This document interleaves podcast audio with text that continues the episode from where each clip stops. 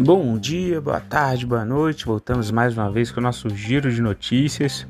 É, lembrando que as notícias aqui veiculadas não são recomendação de compra, de venda, análise, mas notícias disponibilizadas pela grande mídia.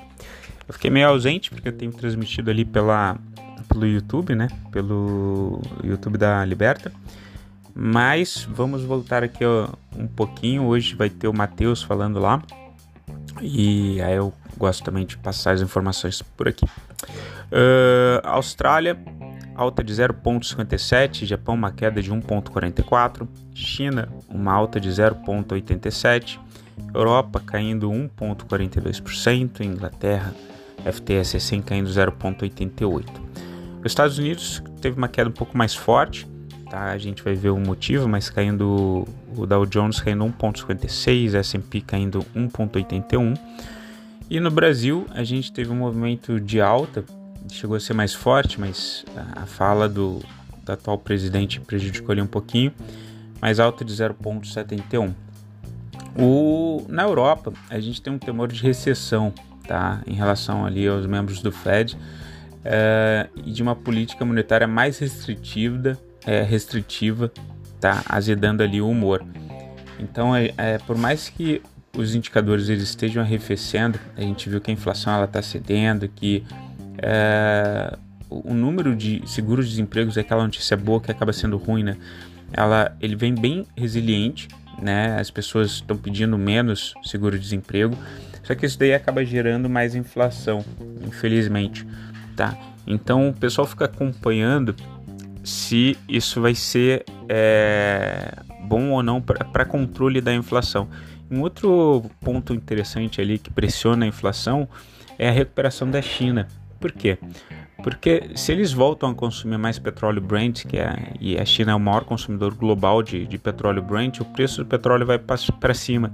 Isso gera uma pressão inflacionária nos Estados Unidos.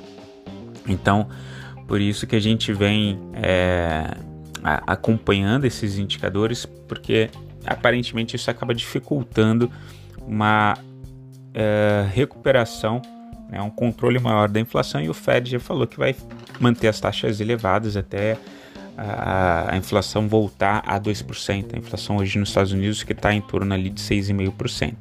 Tá? Na agenda do dia, às 10h30, a gente tem o, o número de seguros-desemprego, payroll, então 10,5 para cuidar para quem opera ministro, deve estar tá bem volátil, tá? E é, em relação às criptos, a gente viu todo um movimento de recuperação, pessoal mais otimista, à medida que a inflação vinha caindo, a gente falou ali no YouTube, né, que o, o a inflação do OCDE, dos países em desenvolvimento ali, estava uh, caindo globalmente e isso fez com que as pessoas buscassem um maior apetite a risco. A gente fez até uma transmissão com o Kaplan também no sábado, né, uh, em que a gente mostrava que as bolsas estavam fechando sexta-feira passada na, nas máximas e as criptos também não foram diferentes, né? O pessoal voltou forte para as criptos e Bitcoin, apesar de estar tá caindo 2,11, ele chegou a bater 20.734 dólares. Então saiu daquele patamar 16, 17 mil, né? Voltou para o patamar ali de 20, chegou a, a flertar ali com 21, acima de 21, né? Mas isso demonstra pessoal com maior apetite a risco. Europa na Europa a gente tem o estoque 50 com uma queda de 1.42, o CAC 40 com uma queda de 1.37, o DAX 30 com uma queda também de 1.37, uh, FTSE 100 da, do Reino Unido caindo 0.88, tá?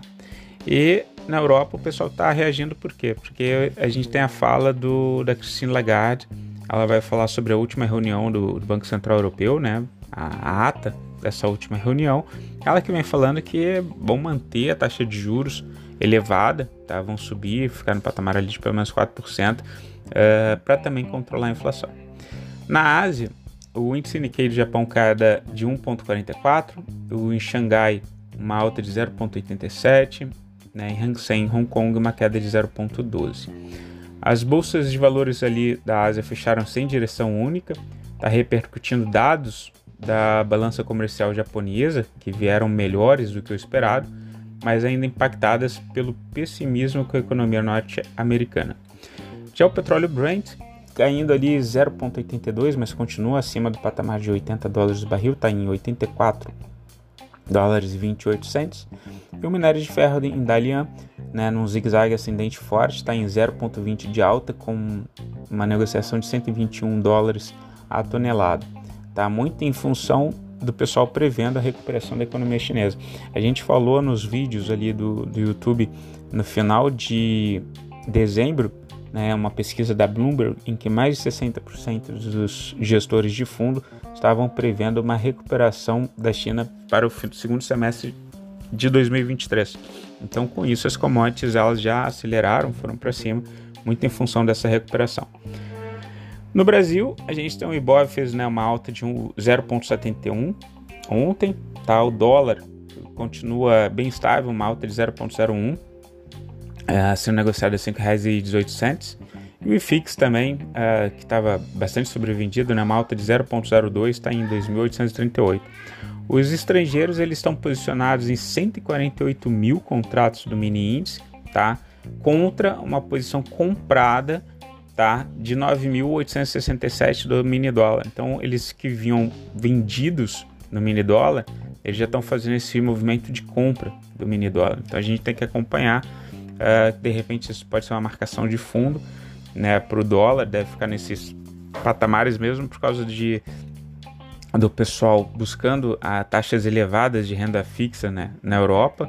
A gente viu que saiu cerca de 12 bi na última semana do ano pelo fluxo cambial estrangeiro, saiu cerca de 8 bi é, ali também, acho que na primeira semana também de, de 2023, mas enfim, o fluxo cambial negativo, né, com o pessoal tirando e buscando esses ativos com uma maior rentabilidade, tá? No Brasil, a gente ainda tem a possibilidade ali de aprovação de reforma tributária. Uh, o Haddad, ele deu uma bola fora e uma bola dentro ontem, né? Ele falando que a gente deve ter uma proposta de reforma tributária para simplificar, isso daí agradou o mercado. Mas ele também falou que ele pratica é, exclusão para empresas que tenham uma postura ideológica diferente da dele, né? Isso não é papo para ministro de, da economia que é fomentar negócios, né? É uma coisa meio ridícula, mas enfim. É, o IBGE às 9 horas vai divulgar ali a taxa de desemprego. Tá? A tendência é que toda política aplicada ali pelo governo anterior, a gente teve uma queda de desemprego bem significativa, né? De, já está em 8,3%. O estimado é que ela venha em 8%. Tá? Uh, de números né, de desempregados, então uma diminuição, né? Mas a gente também relatou ali nos vídeos que por causa da projeção de um lucro menor para 2023, mudança tributária, oneração dos trabalhadores, inclusive um aumento de salário mínimo, né, que vai aumentar a dívida pública sem a geração de PIB, porque o pessoal está muito mais falando em recessão ainda nesse primeiro semestre, né, uma recuperação da China apenas para o segundo semestre, principalmente para exportadoras, a gente viu que várias empresas despediram já bastante, né, bastante gente em função da diminuição do custo é, para eles se manterem é, operativos, né, operacionais uh, e com a sustentabilidade e manutenção da empresa, senão a empresa quebra. Né? Então, esse é o pleiteado ali, por exemplo, de aumento de para 1.340 o salário mínimo pelos sindicatos, né? o Lula batendo cabeça com a Haddad, queria dar um valor bem menor. Na dúvida, os empresários já projetando um lucro menor, uma receita menor e aumento de gasto então com os trabalhadores e ameaça aí de volta de contribuição sindical. Aí o pessoal resolveu, é, infelizmente, né, e dói bastante aí, é, despedir algumas pessoas, né, alguns funcionários, bastante, né, um número bem elevado. No noticiário corporativo, a gente tem o Tribunal de Justiça do Rio de Janeiro, ele determinou o bloqueio de 1,2 bilhões das americanas, tá? Referente à dívida com o BTG, e isso fez com que a Americanas agora só tivesse 800 milhões em caixa, tá? Cortou bastante o caixa da empresa. É, complicado, porque se você entrou em recuperação judicial, um tribunal, um juiz é, deveria remeter tudo ali para o juiz é, da recuperação judicial, mas enfim, é, coisas do nosso judiciário, né? É, que está com a imagem bem, bem abalada aí nos últimos anos. O ministro da Agricultura, o Carlos Fávaro, tá, informou que a China retirou a suspensão de três frigoríficos brasileiros da JBS em Goiás E o Banco do Brasil anunciou três novos vice-presidentes de varejo né? Volta ali a influência política, né? Na determinação dos cargos para as empresas é, de sociedade de economia mista, né? Empresa pública, né? A agenda do dia, a gente traz hoje a taxa de desemprego então às 9 horas, tá? E a gente tem a divulgação às 9h30 do Banco Central Europeu. Pessoal, fico por aqui. Desejo a vocês um excelente resto de semana. Qualquer coisa, entre em contato. Beijos, tchau, fui.